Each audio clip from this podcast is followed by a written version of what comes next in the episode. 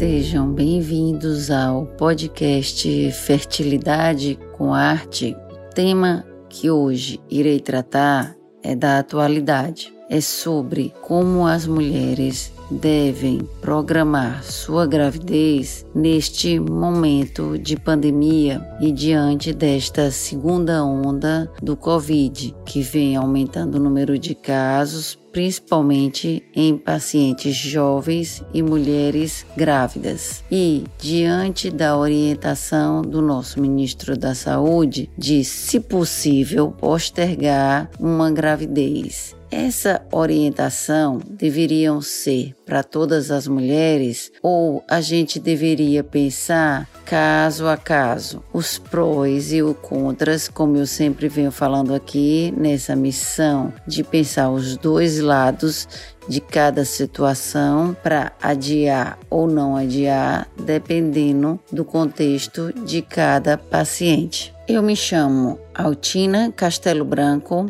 sou diretora técnica da clínica Arte Fértil Medicina Reprodutiva em Recife, com especialização em reprodução humana pela Universidade de Paris 11 e com título de atuação reconhecido pela Febrasgo. Bom, então vamos pensar nesses prós e contras e quem deveria realmente pensar em adiar ou naquelas que se adiarem podem também sofrer consequências desse adiamento reprodutivo. O primeiro grupo de mulheres e este eu acredito que seria quase unânime, são aquelas jovens que a princípio não apresentam nenhum problema, nenhum agente dificultador de poder conseguir uma gravidez e que têm 30 anos, 28, 30 e poucos e que aí então esperar a sua vez na vacinação ou adiar mais seis meses não vai repercutir em maiores dificuldades para depois que liberar conseguir uma gravidez de uma maneira fácil, natural a princípio, ou que pelo menos eu posso dizer que não foi esse adiamento que causou essa dificuldade e que também não aumentaria os riscos numa gravidez pelo fato de ter adiado os seis meses até um ano. Agora, o segundo grupo eu até subdividiria ainda em dois. Seriam aquelas mulheres jovens mas que já tem um problema, uma dificuldade de gestar, seja por uma endometriose, que é uma doença evolutiva e que pode comprometer os ovários dela e a fertilidade à medida que a doença avança, ou outras doenças como miomas, se eles estão crescendo e corre o risco até de perder o útero numa situação mais grave, ou fatores masculinos severos. Então, esta paciente, se ela é grupo de risco, sem dúvida, ela espera a vacina, mas se ela não é grupo de risco, talvez fosse melhor ou já tentar gestar ou fazer um tratamento de reprodução assistida e talvez congelar os seus embriões para engravidar assim que a pandemia estivesse mais controlada ou que ela se vacinasse, ou ainda se ela pudesse se manter no isolamento maior, trabalhando em home office, por exemplo, então, essa seria a sugestão. Outro grupo seriam naquelas mulheres que já têm mais de 35 anos, ou ainda pior, mais de 40 anos, que o adiamento não só aumenta o risco de ela sequer conseguir uma gravidez, como também, se ela conseguir, ela tem todos os riscos inerentes a gestar mais tarde, como riscos para ela na gravidez, de diabetes, de pré-eclâmpsia, que é a pressão alta na gestação, como também para o bebê, porque as síndromes, elas aumentam a sua incidência e prevalência depois dos 35 anos. Outras complicações também para o bebê dessas pré-eclâmpsias, da diabetes gestacional, então dos abortos. Então, realmente para essas mulheres o adiamento, eu sei que a pandemia é um risco, mas também ela vai sofrer outros riscos, talvez até mais severos, se ela postergar essa gravidez. sem dúvida,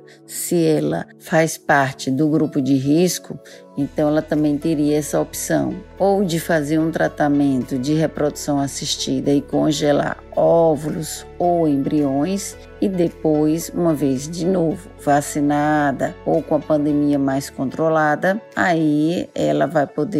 engravidar. Mas não fazer nada e ficar esperando essa pandemia passar para poder daí liberar para uma gravidez tem sérios riscos. Isso nós vivenciamos, sobretudo aqui em Recife, com aquela crise também da epidemia do Zika, onde muitas mulheres postergaram esse projeto da maternidade diante de uma ameaça até mais severa no intuito de falar do risco para o bebê, que ali sim dava malformações para o bebê, e depois, quando tudo se passou e hoje realmente não se fala mais das microcefalias diante de um Zika, não é raro chegar no meu consultório mulheres lamentando não terem feito congelamento ou mesmo terem liberado para engravidar, mesmo diante daquele risco também severo, e hoje se vê sem a possibilidade de engravidar com seus próprios óvulos por uma falência ovariana, onde o estoque de óvulos dela realmente já caiu drasticamente, ou às vezes até tem óvulos, mas de uma qualidade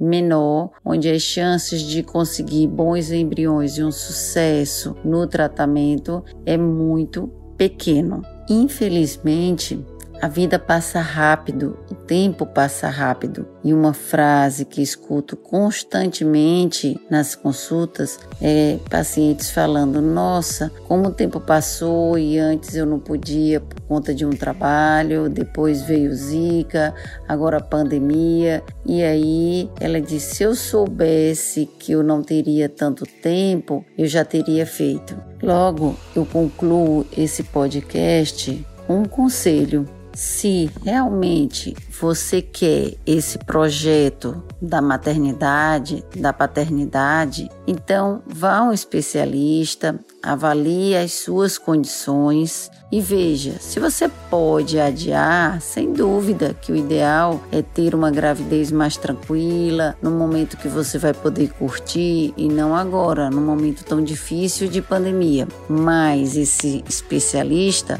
vai avaliar se esse adiamento comprometerá os seus riscos desse projeto. E aí, juntamente com ele, você ponderar se é melhor já liberar para ter uma gravidez ou fazer um congelamento de óvulos, de sêmen, de embriões para poder postergar esse projeto com tranquilidade e segurança e evitar no amanhã dizer: ah, se eu soubesse que eu não teria tempo, eu teria feito isso ou aquilo. Porque o pior problema é desinformação e amanhã a gente se lamentar de não ter feito uma coisa que poderia ser feito. Eu agradeço a todos os seguidores aqui da Arte Fértil que nos acompanham nas redes sociais, seja no Instagram Arte Fértil Reprodução Humana ou no nosso site artefertil.com.br. Até o nosso próximo encontro aqui no podcast Fertilidade com Arte. Obrigada a todos.